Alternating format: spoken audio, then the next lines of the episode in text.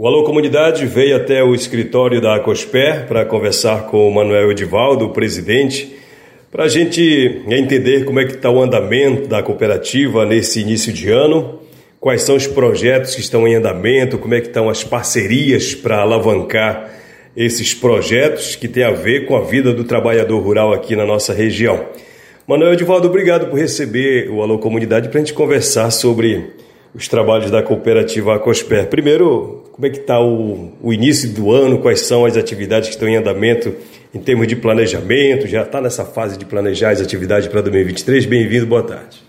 Boa tarde, Raik, boa tarde aos ouvintes do programa Alô Comunidade. É com grande satisfação que recebo aqui né, no nosso espaço, haja vista que a Cosper tem, tem muitas informações que são veiculadas pelo programa Alô Comunidade.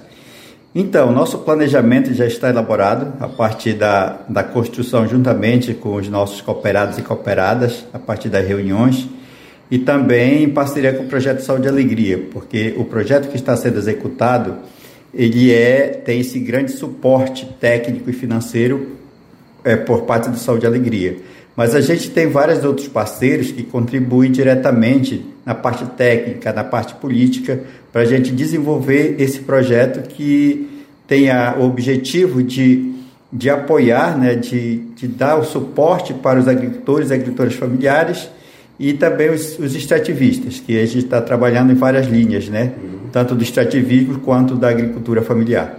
Ultimamente nós divulgamos, inclusive, algumas discussões do, é, relacionadas à organização em si da cooperativa, é, regimento interno, a, a questão das regras da cooperativa? Isso já está tudo definido, está tudo aprovado ou ainda está em construção? Então, o, o, o estatuto da, da COSPE já está aprovado, né? já está em execução. Agora está em processo o regimento. Então, a cooperativa ela não tem um regimento ainda é, nessa nova, nova é, reconstrução que a gente está dizendo.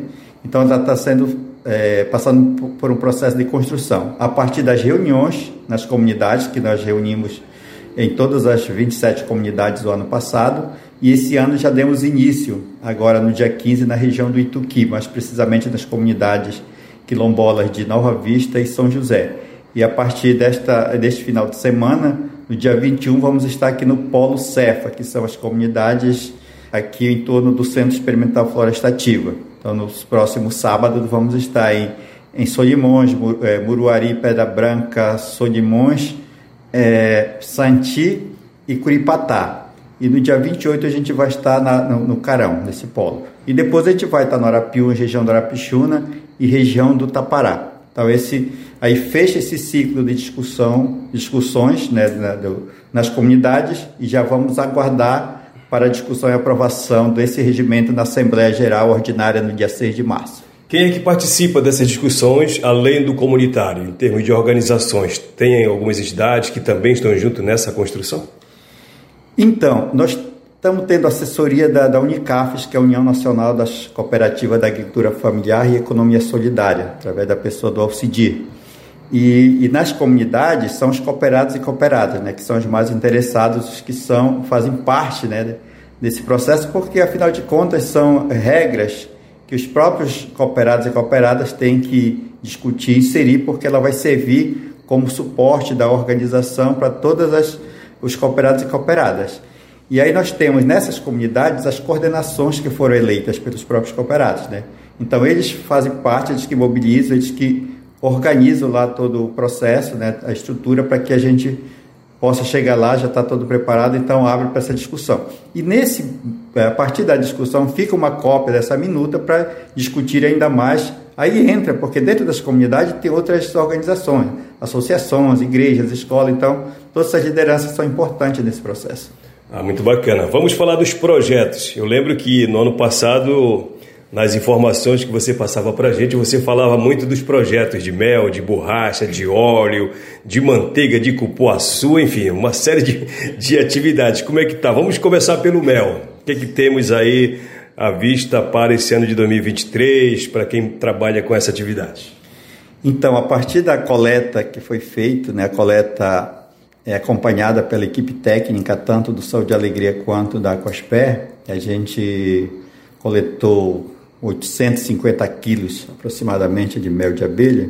Então agora a gente vai passar para a fase de, de, de, capacitação e manipulação do mel. E a gente vai, vai agendar essa reunião para o mês de fevereiro, esse, esses cursos né, para o mês de fevereiro.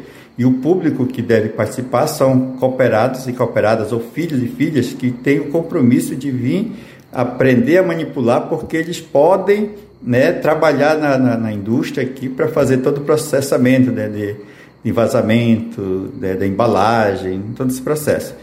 E a nossa ideia, nossa expectativa é que agora no mês de março a gente inaugure a Casa do Mel, que é o centro, é, é, o entreposto do mel, que fica aqui nas dependências da COSPé. Então esse é o ponto principal que nós temos. Né? Então a partir desse, dessa inauguração, no mês de março, com a, a participação do do consultor, né, que é o Jerônimo Vilas Boas, que vai estar acompanhando, vai estar ajudando nesse processo.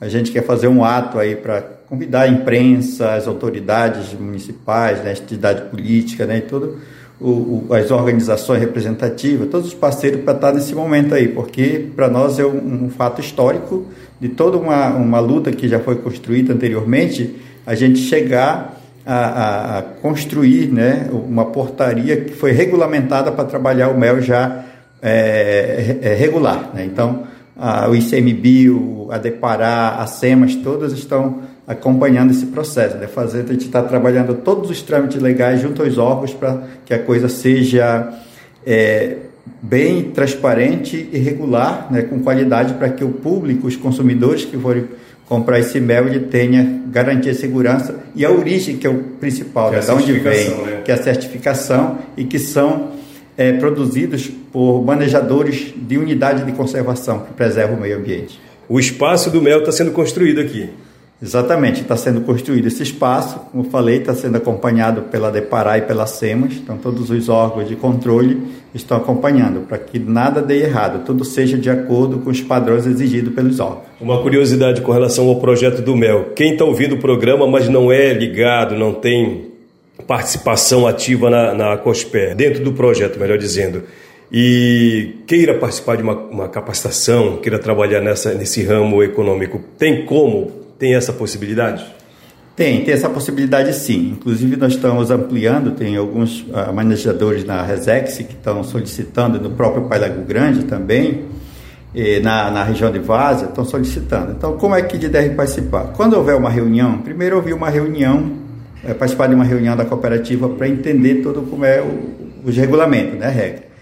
Mas independente disso, se ele não quiser ser um cooperado, mas ele queira participar para aumentar o conhecimento dele, é só nos comunicar, né, comunicar a nossa equipe da que é a cooperativa ou do Saúde e Alegria, que a gente pode inserir para ele participar, para aprender mais, né, ter mais conhecimento e quem sabe futuramente ele se torne um cooperado.